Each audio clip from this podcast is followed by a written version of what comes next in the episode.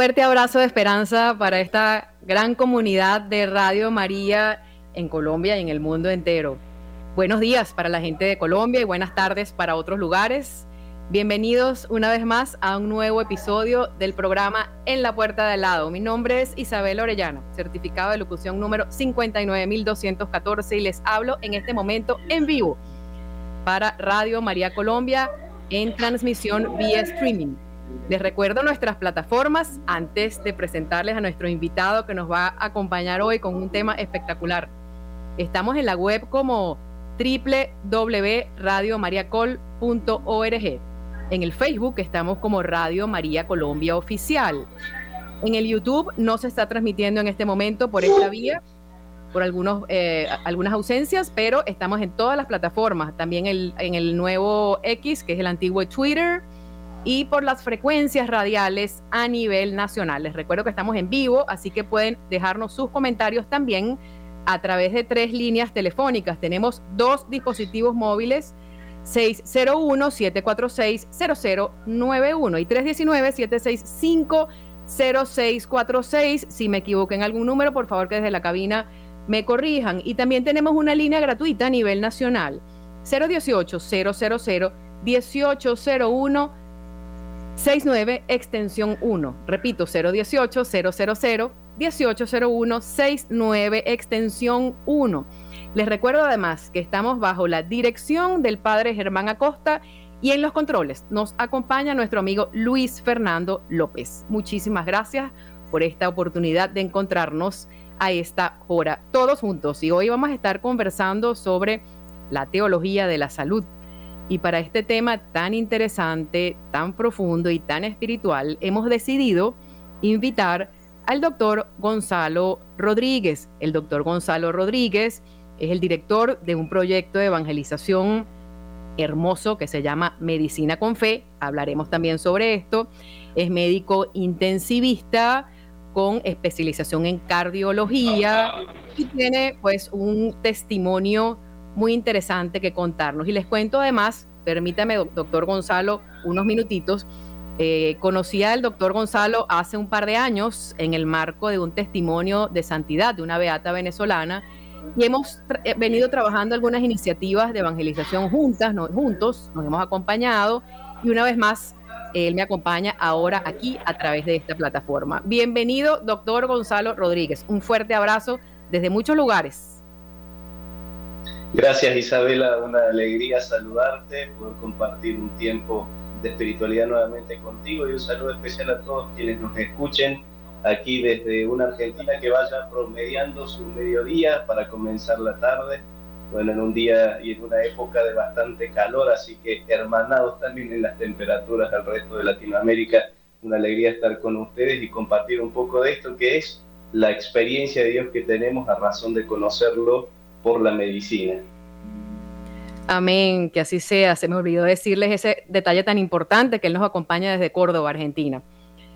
Doctor Gonzalo, es costumbre que al inicio de cada programa nos colocamos siempre en presencia de Dios, así que le voy a ceder a usted el espacio para que inicie este programa con una breve oración, por favor.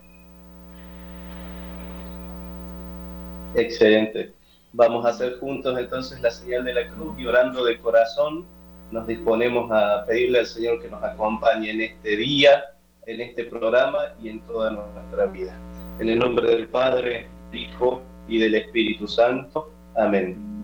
Señor Dios nuestro, reunidos de forma virtual pero real en tu santa presencia, nos encomendamos a ti, ponemos en tus manos este tiempo que compartiremos a través de Radio María Colombia, a través de todas las plataformas virtuales, tiempo que compartimos, Señor, desde distintas partes del mundo, pero unificados bajo el mismo amor, bajo la misma providencia, bajo tu misma mano.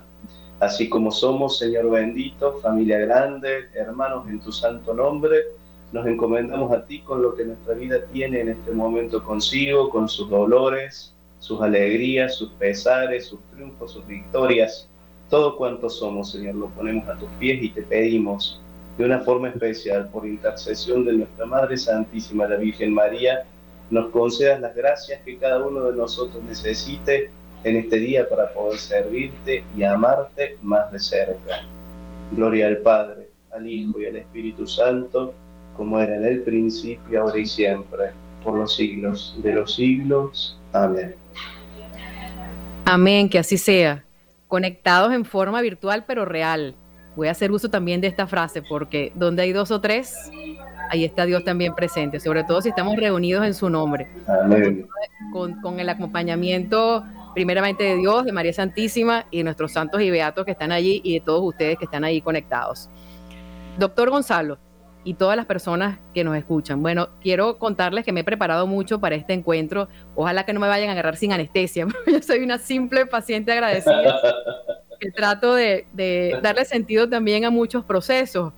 Y les cuento brevemente, cuando conocí al doctor Gonzalo, en ese momento estaba trabajando un poco y colaborando en el tema de la pastoral de salud y aprendí muchísimo. Luego Dios me, direccionó por otro camino, pero quedaron muchos aprendizajes en mi corazón.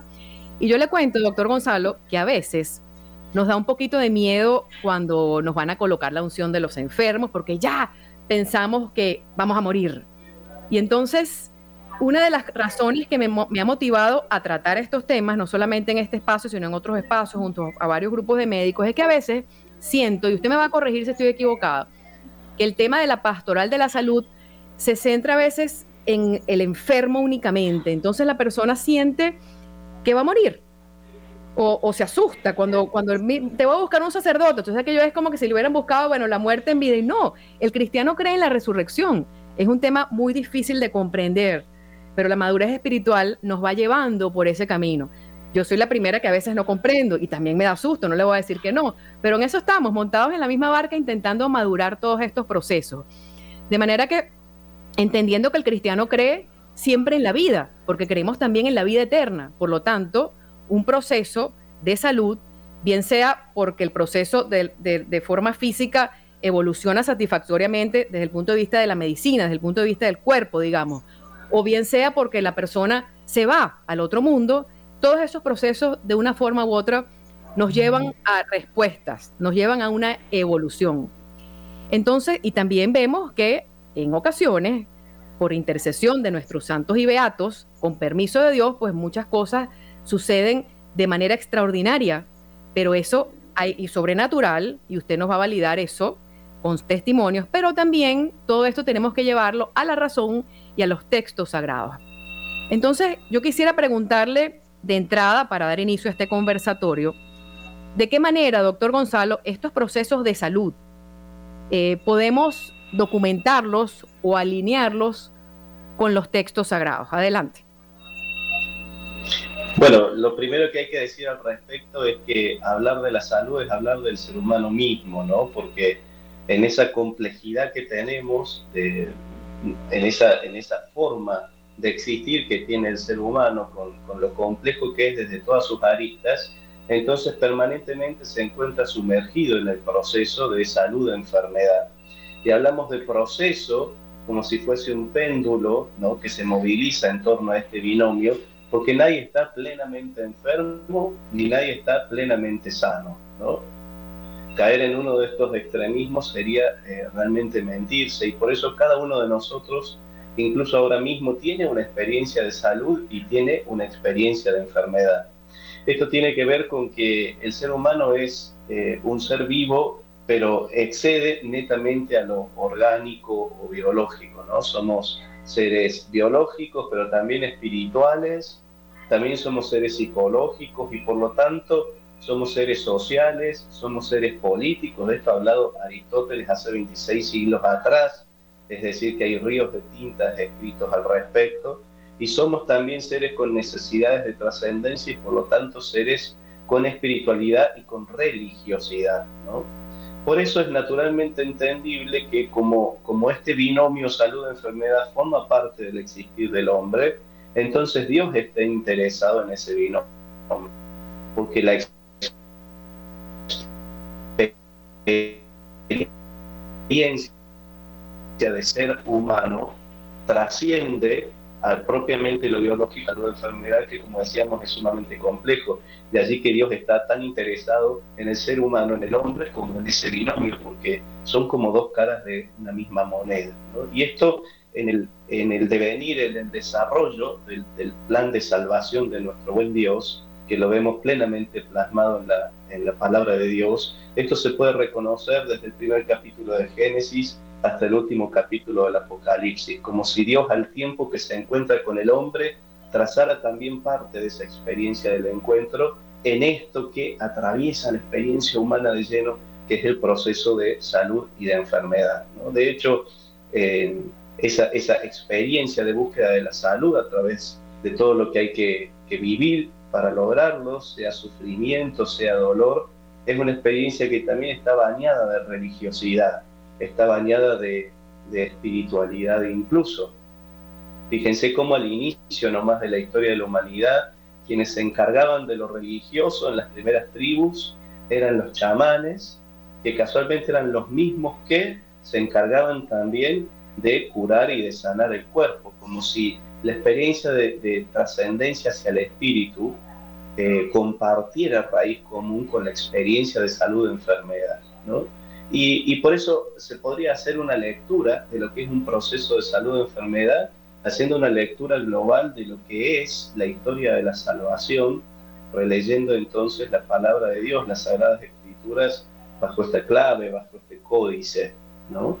Al inicio, si quieren, este proceso de salud o enfermedad tenía más como la característica de la justicia, digamos, ¿no?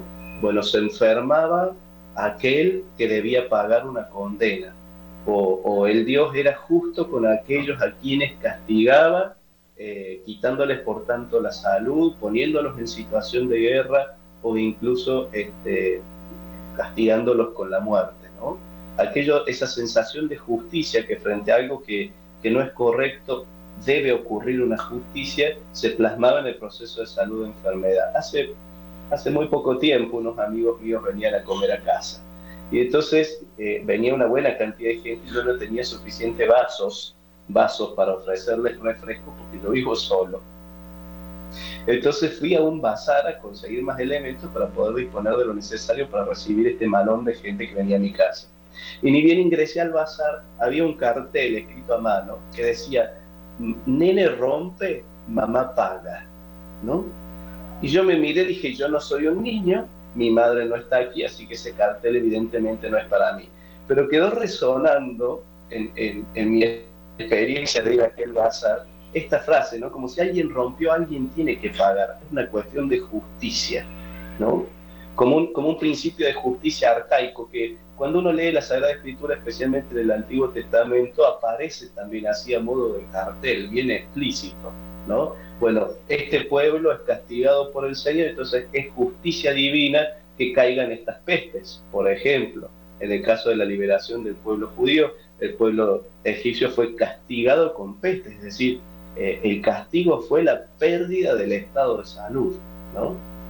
Fíjense en ese solo ejemplo como esta experiencia de la salud perdida a modo de justicia comienza entonces a teñir ese, ese plan de salvación de Dios en la palabra de Dios. Más adelante, dando un salto de, varias generaciones, eh, ese proceso de salud enfermedad aparece, pero ahora teñido con este, el tópico de la prueba.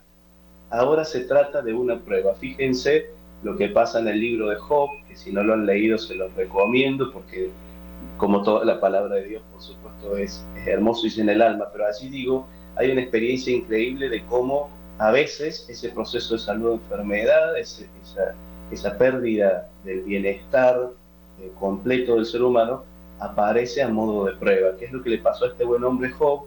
Que dice la palabra de Dios, era un hombre justo, es decir, era un santito, digamos así, uno de los de la puerta de al lado, va a decir Isabel Orellana, de esta gente que vale la pena mirar de cerca para aprender más de Dios y entender por dónde va el reino de los cielos en medio nuestro.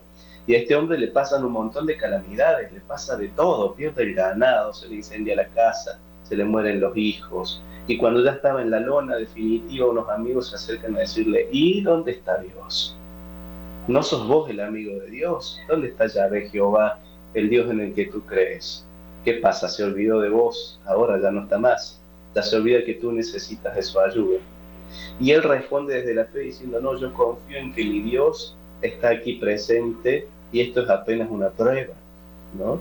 Es decir, ese estado de pérdida del equilibrio salud-enfermedad, esa, esa convalescencia de todo su existir, Job dice, no, es simplemente para mí una prueba.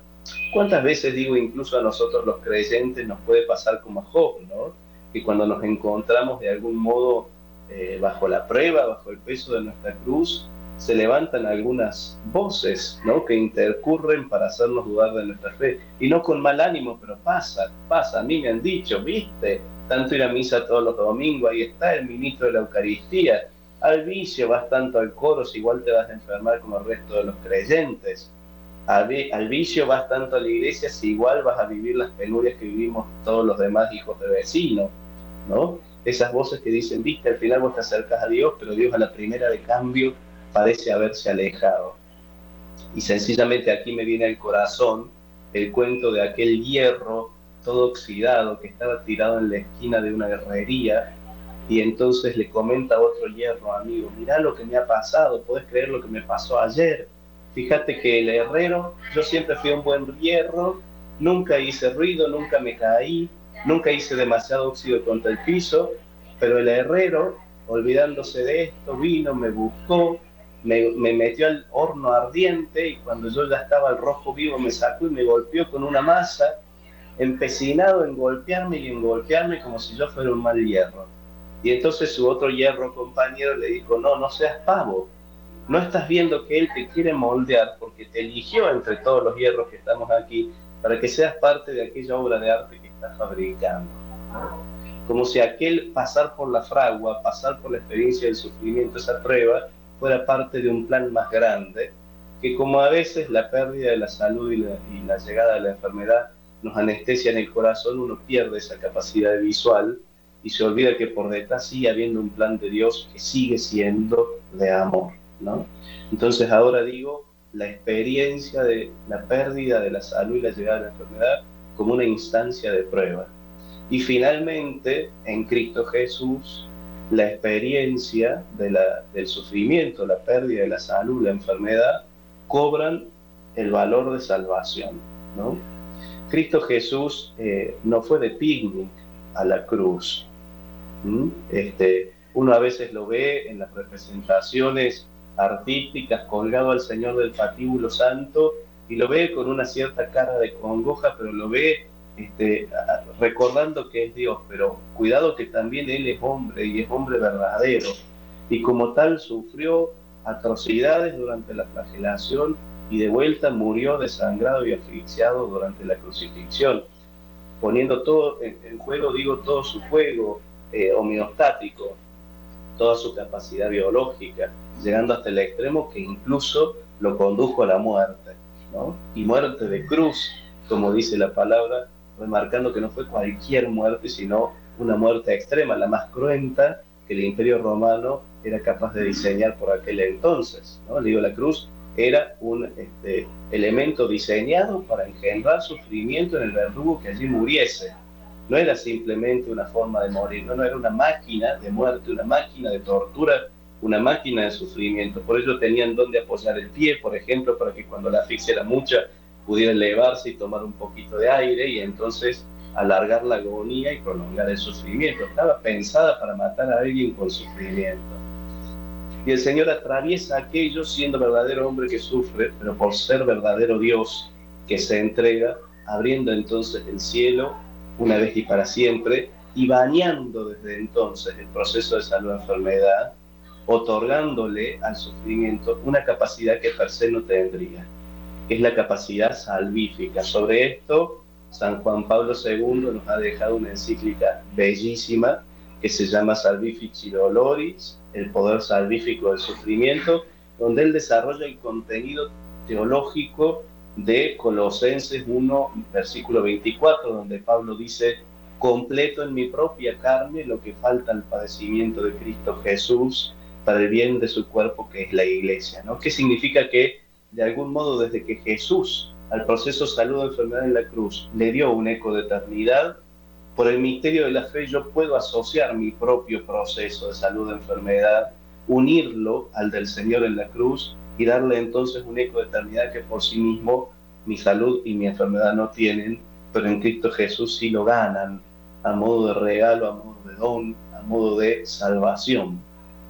Entonces fíjense ustedes cómo desde la justicia hasta la verdadera justicia, que es la salvación que el Señor le prometió a su pueblo, este proceso de salud enfermedad se ha ido entretejiendo en la historia de la salvación, casi como si Dios hablara a través de ese proceso para manifestar su propia salvación. Fíjense, si no, Jesucristo fundó el reino de los cielos, fundó su mensaje de salvación sobre dos realidades, la predicación y la curación de enfermos. Es decir, que en la historia de la salvación, este curar, este devolver el equilibrio, este torcer el péndulo hacia la salud, alejándonos entonces de la enfermedad, es para Dios una forma de manifestar su gloria. Excelente, doctor Gonzalo. Y amigos que nos escuchan, es muy interesante escuchar a un hombre de ciencia disertar de esta manera, porque es el camino, verdaderamente es el camino. Yo quisiera enmarcar y colocar en relieve varias palabras que usted mencionó, permítame solamente dos minutitos, porque van como en forma de escalón para ayudarnos a nosotros también a evolucionar y a entender nuestros procesos. Usted habló de experiencia, habló de encuentro, habló de prueba, habló de búsqueda, habló de evolución, amor y salvación. Con esas palabras podemos gráficamente poder ilustrar ese mensaje tan profundo que acaba de compartirnos. Además vemos cómo todos los, todos los procesos humanos son vistos no solamente de manera personal, sino de manera comunitaria. Y usted mencionó cómo en el Antiguo Testamento la enfermedad era vista como un castigo. Y mientras usted hablaba, me venía a la mente la mujer hemorroísa y tantos hombres y mujeres de los que Dios se valió para mostrar su plan de salvación. ¿Qué pasaba con la hemorroísa? Estaba avergonzada, tenía enfermedad también psicológica, emocional. Le hacían lo que llamamos ahora bullying esa mujer estaba completamente bulleada porque la rechazaba la comunidad. ¿Por qué? Porque tenía un proceso de enfermedad tan natural como el que vivimos cada uno de nosotros. Y a lo mejor era un proceso normal, a lo mejor era una menstruación, lo, comentó un médico eh, en, una oportunidad, una menstruación irregular y que ello, pues bueno, eh, desencadenó en esa, en, esa, en esa enfermedad que, de la que Dios se valió también. Y Jesús la dignifica. Eso es lo que pasa con nosotros y con nuestros procesos. Yo sí siento y estoy segura de que a través de cada proceso de enfermedad, de dolor, de sufrimiento, evolucionamos hacia donde Dios quiere. Por eso es que es necesario entender el sentido del, sufrimiento. Y en ese, en ese marco y en esa línea va esta iniciativa tan preciosa que lleva adelante, muy inspirada por el Espíritu Santo, el doctor Gonzalo Rodríguez. Y no quiero seguir hablando sin que se me olvide. Y esa iniciativa está bajo el nombre de Medicina con Fe antes de continuar nuestra conversa, ¿usted podría, por favor, ilustrarnos un poco de qué se trata esta iniciativa?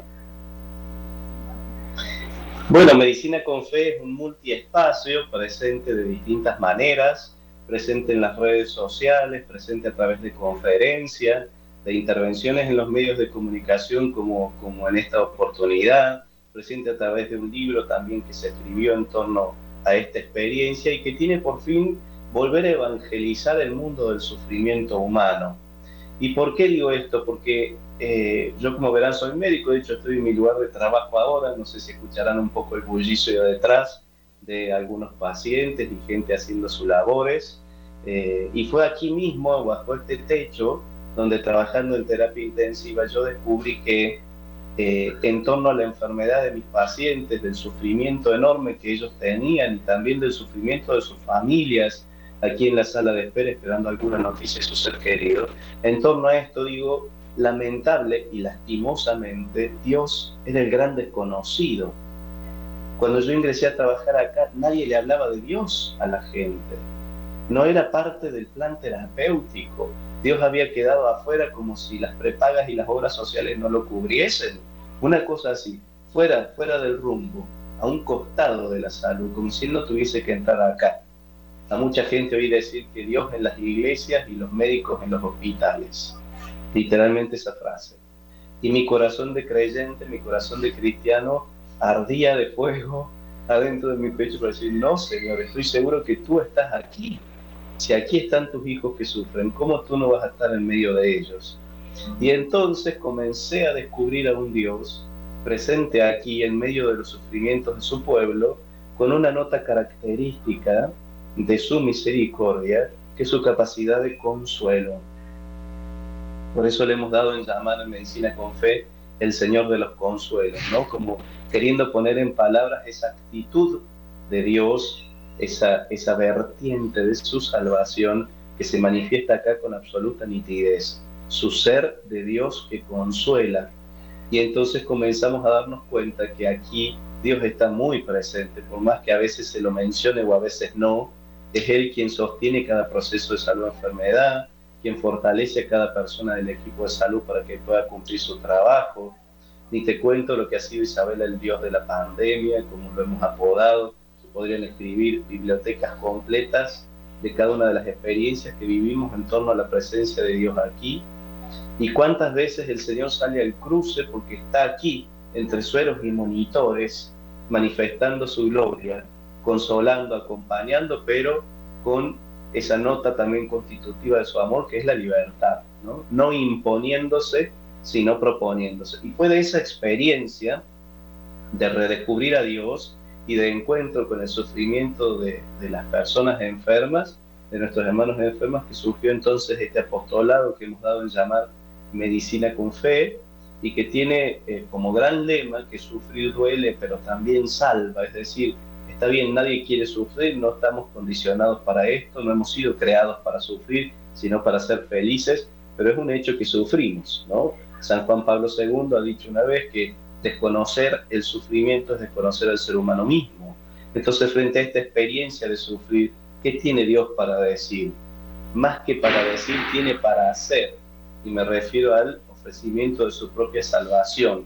Y entonces sí, el sufrimiento cobra esa capacidad particular que por sí no tiene, pero que asumido desde la fe es capaz de evolucionar hacia esa otra realidad, que es la de la experiencia de salvación, haciendo que algo que llegó a tu propia existencia para destruirte, como es una enfermedad, se, se convierte en aquello que ha venido entonces para construirte en lo más profundo de tu ser, para edificar tu espíritu y para devolver tu conexión vital con el Dios que te ama y que está dispuesto a salvarte aquí y ahora.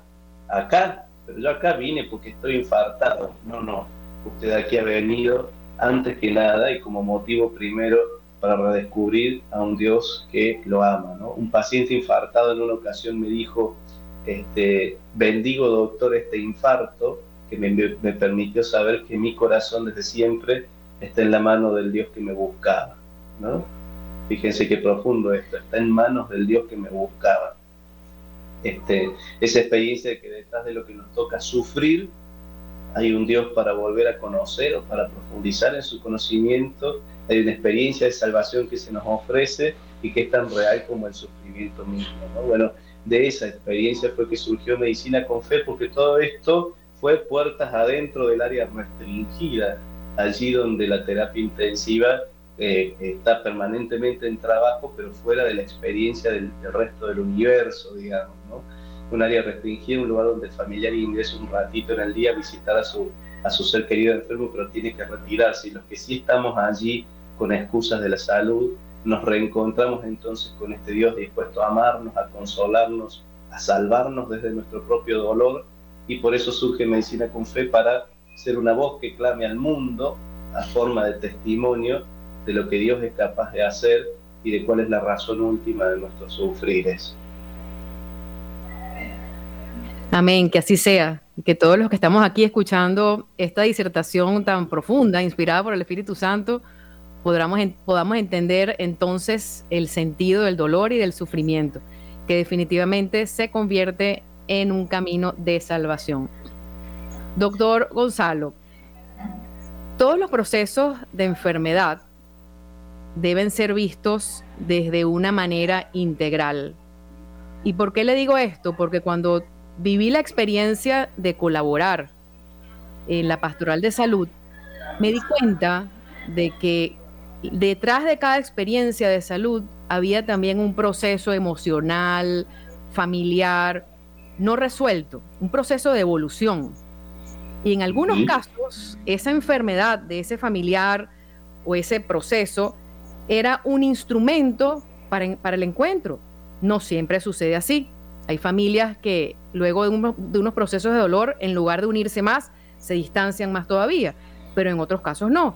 De cualquier manera es un llamamiento, es una, no es una advertencia ni un castigo, sino más bien un acercamiento, visto, visto también desde el lado de la, de la presencia de Dios. Y eso fue lo que vino a hacer Jesucristo cuando pasó por este mundo a revertir aquella, aquel, aquella visión que no había evolucionado todavía, en donde el enfermo era visto como una persona despreciable y pecadora. Todos somos pecadores. Pero en este sentido, cuando nosotros vemos el proceso de enfermedad, es importante también darle un vistazo desde el punto de vista antropológico como evolución, desde el punto de vista teológico y también desde el punto de vista bíblico. ¿Usted podría darnos algunos ejemplos en torno a estos tres puntos es un tema muy amplio, pero yo siento que en lenguaje sencillo, como usted acaba de disertar, lo podríamos llevar a los demás. Bueno, no sé si ustedes tuvieran unos dos, tres meses para que conversemos, porque esto da para larguísimo. es un tema del cual este se podría hacer este, eh, una, una sucesión de encuentros de un año entero, yo creo, porque es muy profundo, es muy profundo, pero creo que a modo así de grandes titulares. No se escapa de próximas invitaciones, perdón, no se escapa de próximas invitaciones. Ah, con mucho gusto, con mucho gusto, pero digo, así a modo de grandes titulares podríamos empezar a desentrañar esto que no deja de ser un misterio, ¿no? Porque no deja de ser un misterio.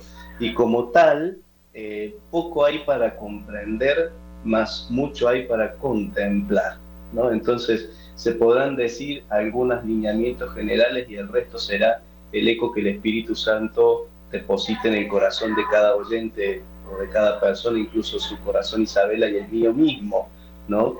Que, que, me considero un gran contemplador de este misterio y soy un bendecido por ello, porque verdaderamente es un lugar de privilegio el contemplar cómo, desde el punto de vista antropológico, bíblico, teológico, el proceso de salud y enfermedad es eh, un modo de encuentro con el Dios que nos ama y nos salva. Por lo pronto lo que hay que decir es que Siempre el sufrimiento, la pérdida de la salud, la llegada de la enfermedad es una instancia antropológica de confrontación. Siempre es algo que viene como al choque, porque el ser humano ha sido creado para la felicidad. El Dios que nos ha creado quiere nuestra felicidad plena y eterna, por eso nuestro más grande anhelo es el del cielo, ¿no? Esa tendencia escatológica que todos llevamos dentro, ese deseo de trascender eh, que de algún modo este, atraviesa de forma transafixiante toda nuestra existencia, tiene por último objetivo el cielo. Muchísimos ejemplos de esto podremos decir. Me viene al corazón ahora el más clásico de todos, el de San Agustín, que termina clamando, tarde te amé, amor de mis amores.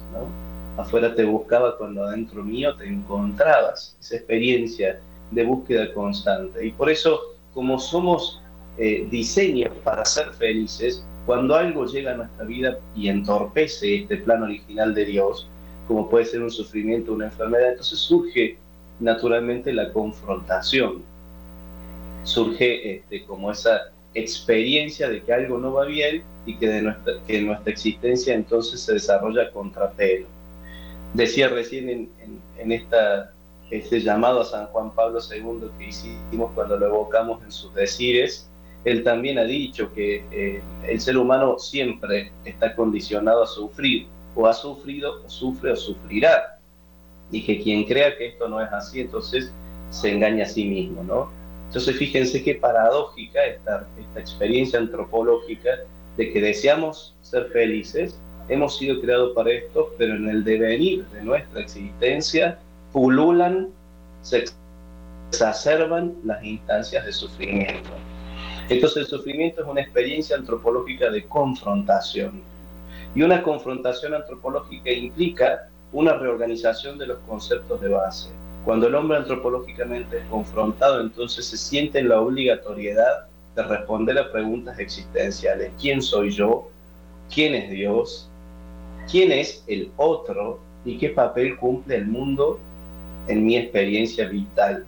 ¿no? Que son como los cuatro grandes ejes que constituyen la experiencia antropológica vital para el ser humano. Yo mismo, Dios, los demás y el mundo.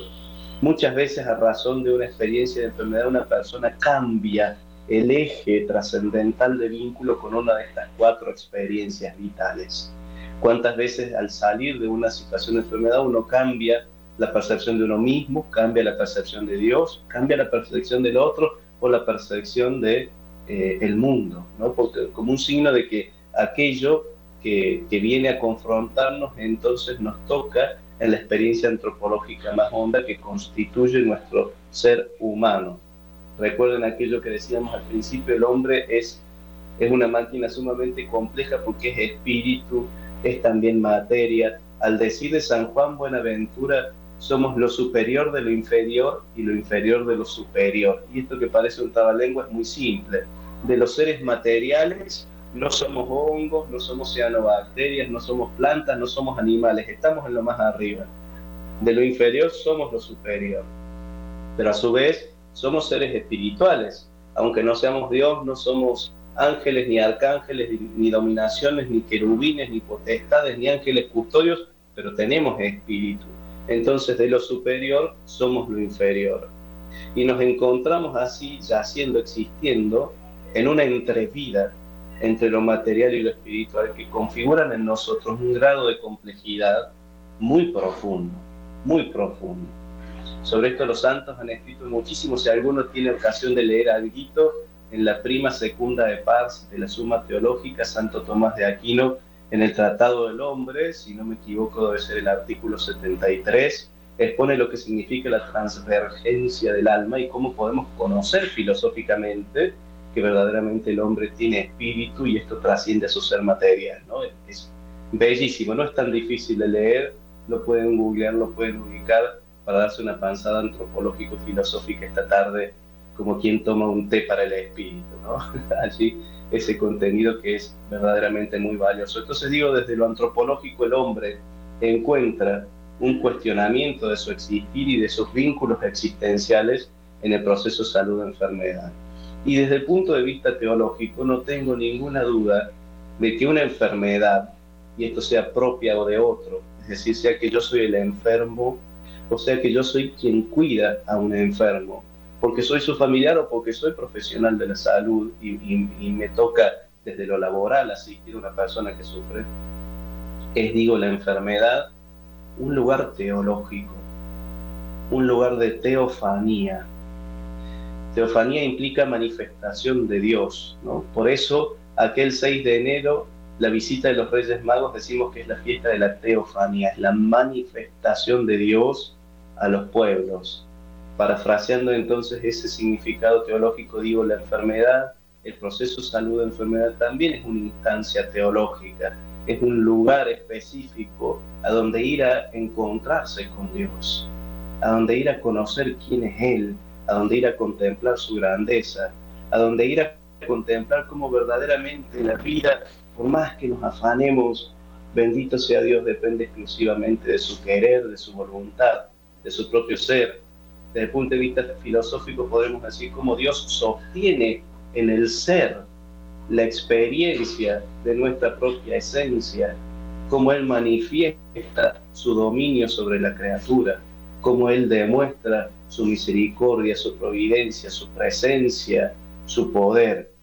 cuántas veces uno se aproxima a la cama de algún paciente y es tan enorme la experiencia de Dios allí que casi uno debería descalzarse porque como que pisa terreno santo, ah, ¿no? Como, como le pasará a Moisés en su momento, decir, acá es tan, tan patente la presencia de Dios que me acongoja el alma, que despierta el santo temor de Dios en mi ser, que me hace descubrir que por más que me afano en cuidar a este paciente, aquella vida o se deteriora o, progresivamente evolucionado. Miren, sin ir más lejos, en este momento, en esta terapia intensiva, tengo internado una persona desde hace 13 días. Ha tenido una cantidad de problemas de salud siempre al borde de la vida o de la muerte. Siempre este, muy, muy, muy deteriorada en su salud, una abuelita muy mayor.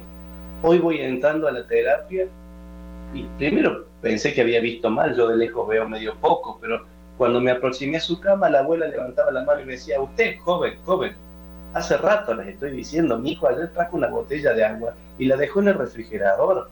Denle de beber esa agua que está más fresca, por favor, se lo pido. Y yo pálido me di vuelta y le digo a uno de mis residentes, a la doctora Bacarini, ¿pero qué? ¿Pero qué está pasando? Hace días que esta mujer agoniza y hoy me reconoce, reclama su propio líquido. Te preguntar, ¿es cierto que este señor tiene agua en el refrigerador? Sí, sí, doctor, dice, pero le vamos dando de poquito porque hasta ayer estaba en coma. Bueno, ¿qué hay detrás de una experiencia así? ¿Qué hay detrás de una instancia de estas sino un Dios que manifiesta su grandeza y que demuestra que más allá de los cuidados o de las proyecciones que un médico pudiera hacer, la vida siempre está en sus manos? Entonces, usted quiere contemplar verdaderamente quién es Dios y qué es capaz de hacer, visite un enfermo. Vaya, visite un enfermo. Acérquese a un área del hospital y ore en esa capilla para pedir al Espíritu Santo que te convide la experiencia de cuidar espiritualmente a alguien que se bata entre la vida y la muerte. Ahí digo, en el proceso de salud y enfermedad de alguien más, hay una experiencia de Dios que es insólitamente inigualable. Yo, este, se lo digo a mí se me pone la piel de gallina, ¿no? Porque cuidar a una persona enferma es entonces tener el privilegio de contemplar quién es Dios y de vuelta quién es el hombre, ¿no? En esto me parece, este, desde el punto de vista bíblico, que es la experiencia de Bartimeo, el ciego tirado al costado del camino, el hijo de Timeo, que cuando él sabe que Jesucristo está pasando por el camino, le grita una frase que resume teológicamente todo lo que hemos dicho hasta ahora. Él dice, Jesús, hijo de David, ten piedad de mí. Y en esa frase resume toda la fe, hijo de David, la promesa, el Salvador, lo que el Antiguo Testamento guardó durante siglos, el que debía venir, la culminación del plan de salvación del Padre, la manifestación material de la Trinidad, aquel que ha venido a depositar el Espíritu Santo como un manto de protección sobre su iglesia, Jesucristo. Ten piedad de mí, que soy antropológicamente complejo, que me enfermo, que aunque aspiro a la felicidad, entonces tengo que vivir la experiencia del sufrimiento, que por momentos tengo fe, por momentos no, que intento vincularme con mí mismo, con los demás, con... también con Dios.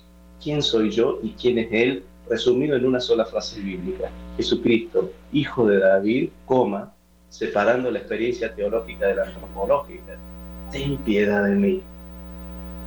Aquello es la experiencia de cada día cargar el estetoscopio sobre los hombros y venir a trabajar a un hospital, venir a cuidar en nombre de la ciencia, pero también en, nombre de Dios a aquel que nos ha conducido hasta aquí para ser testigos de su reino y, por qué no, ser una pequeña, un pequeño grano de arena en ese hermoso mar que es el de su misericordia. Y aquí esta última frase la coloco en relieve. Nuevamente voy a, a, a entresacar muchas de las cosas que usted va diciendo, pero hay que entender que Dios es infinitamente misericordioso. Y en este camino vamos llevando a los demás ese sentirnos misericordiados ese es el camino. Y a través de procesos de enfermedad superados clínicamente o superados espiritualmente, vamos viviendo y sintiendo la misericordia de Dios a través de esa presencia viva de Dios en los demás, como usted lo acaba de reseñar. Ciertamente la enfermedad es un lugar teológico, es un espacio teológico de encuentro, de evolución, pero sobre todo de encuentro. ¿Cuántas experiencias tendrá grabado ese estetoscopio? Si ese estetoscopio fuese una camarita, bueno, una vida entera. Qué precioso. De verdad que sí. Nos sentimos muy complacidos de esta participación. Doctor, usted habló del sentido espiritual de los procesos de enfermedad. Ciertamente está lo espiritual y está lo clínico. Debe ser muy difícil para usted poder enmarcar esta espiritualidad desde como usted lo vive en la ciencia, con sus colegas, pero allí también en esa incomprensión o en esa flagelación o lo que pueda estar viviendo, hay un llamado, hay un camino y hay un proceso necesitamos de la razón. Y es importante que las personas que están escuchando lo entiendan. Dios ha creado la ciencia. Dios nos ha creado seres racionales. El médico, primeramente, busca la pastilla, busca la solución allí, desde lo humano, porque Dios ha creado estos hombres de ciencia y ha creado también la medicina. Por lo tanto, Él está presente allí en esos procesos. ¿Hay algún episodio en particular que usted se atreva a mencionar en donde haya ocurrido, debe haber muchos, pero alguno que quisiera reseñar, si se puede. Eh, sin ánimos de, aquí tener un programa que ofrezca una fe milagrera en, el sentido de la palabra, porque también tenemos que entender que el milagro está en la evolución, en la conversión. Eh, ¿Hay algún episodio en particular que a usted le haya llamado poderosamente la atención en donde el paciente inexplicablemente haya mejorado? Todavía tenemos unos minutos para eso. Bueno, la verdad que, sí, porque hacer experiencia del poder de Dios eh, es eh, redescubrir casi constantemente cuál es el límite que el hombre tiene desde la ciencia y cómo ese límite trasvasa totalmente el Señor cuando pone en juego eh, su propia voluntad, ¿no? además de trabajar en esto, digo, también colaboro como médico en causas de beatificación y de canonización para la Santa Sede. Eh, y, bueno, y me toca entonces como médico oficiar, digamos, de, científico para determinar si en las historias clínicas de las posibles curaciones por presuntas gracias hay entonces eh, eh, explicación científica o no, y muchas veces uno choca de lleno contra una pared, ¿no? Muchas veces. Entonces, digo, es una experiencia eh, que a veces eh, llega y que uno como científico lo único que debe hacer es comprender que uno no es dueño de la verdad, que verdaderamente Dios sigue siendo el dueño de todo cuanto existe, el dador de la vida, quien la da, quien la reclama su tiempo y quien es capaz de obrar sobre nuestra existencia lo que su santa voluntad quiere. ¿no?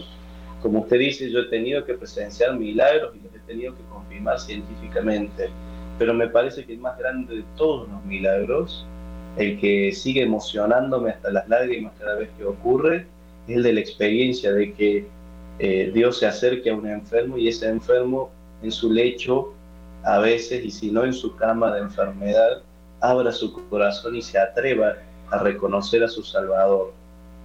Cada vez que un enfermo hace experiencia de que si Dios te dio una cruz, es porque luego te va a pedir ser sireneo de esa cruz. ¿no?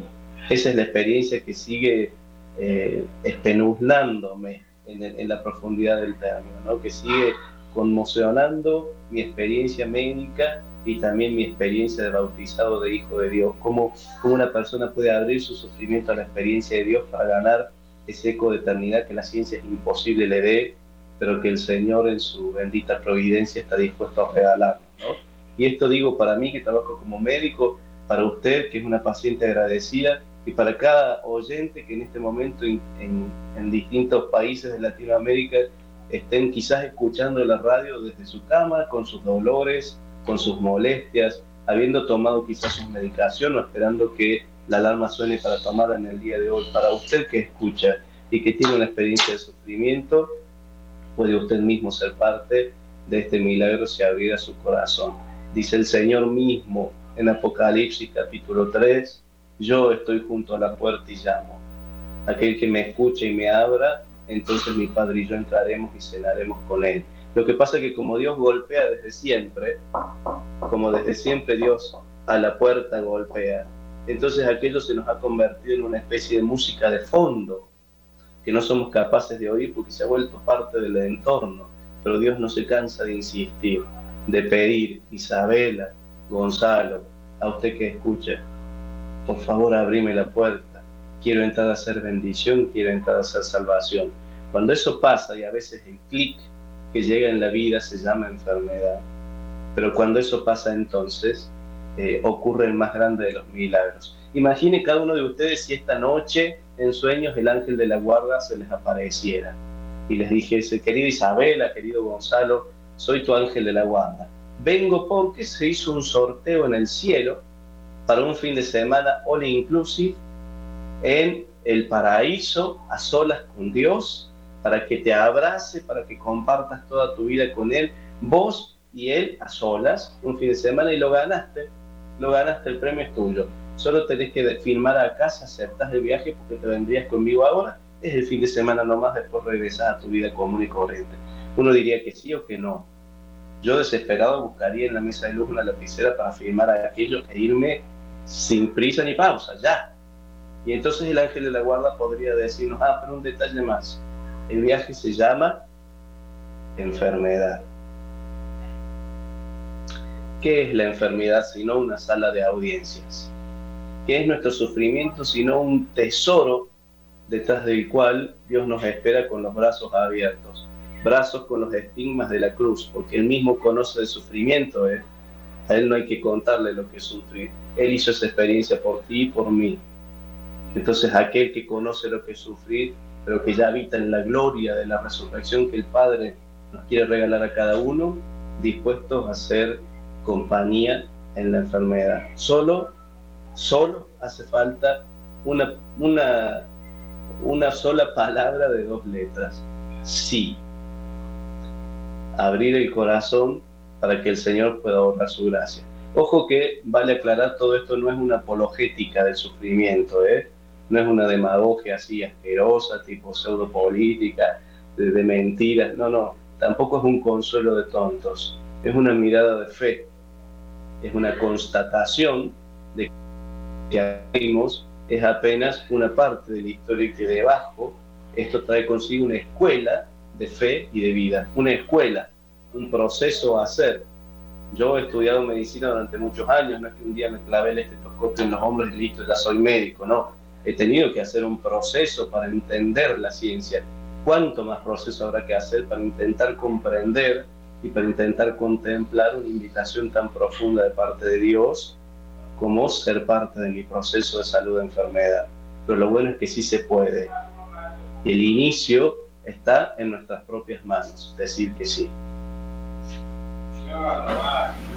El inicio está en nuestras propias manos, decir que sí cada uno en su interior que vaya asimilando esta disertación que nos acaba de compartir el doctor Gonzalo Rodríguez y estoy segura de que hemos llegado a un escalón en la madurez espiritual en donde damos sentido a muchos procesos de nuestras vidas. Y esa es la idea. Aquí no estamos vendiendo mentiras ni ilusiones, ni le estamos diciendo a las personas, te vas a sanar mañana.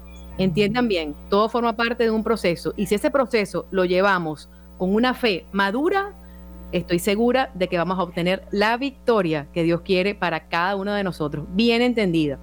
Doctor Gonzalo, ya estamos a punto de finalizar nuestro programa. Creo que ya van a comenzar a hacernos las señas desde la cabina.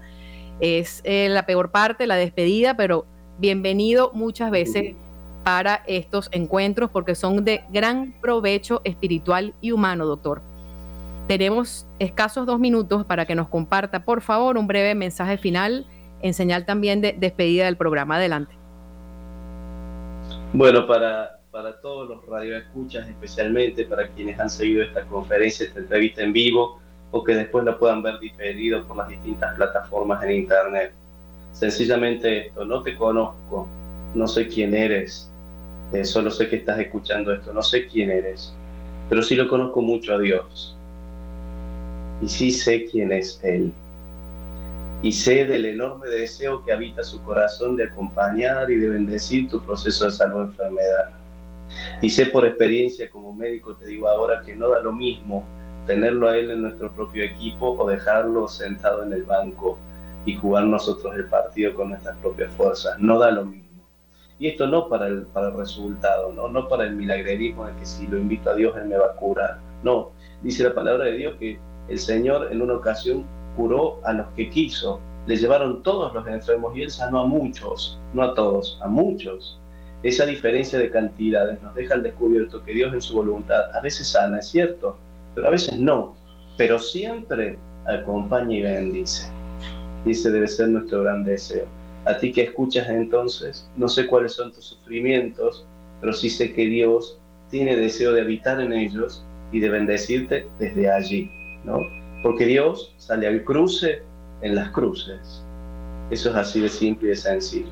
Es mi mayor deseo que escuchando esta conferencia te sientas invitado por Dios a dar ese primer paso, a decir tu, tu primer pequeño sí, y si ya lo has dado, a renovarlo entonces en la experiencia del Espíritu, para que el Señor de los consuelas pueda reinar en tu vida y que también tú puedas hacer esta experiencia. Sufrir duele, es cierto, pero qué bonito saberlo, también salva. Muy bien, muchísimas gracias. Vamos a resaltar el eslogan de Medicina con Fe. Sufrir duele, pero también salva. Gracias a todas las personas que se conectan.